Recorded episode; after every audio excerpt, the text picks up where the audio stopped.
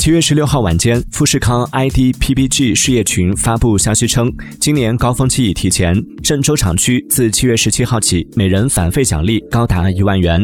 富士康 idpbg 事业群深圳厂区七月十七号持续招工。信达国际研报显示苹果宣布 iphone 十四系列已开始试产计划在八月量产已经告知供应商。预计上市后的初期销量将高于一年前的 iphone 十三系列。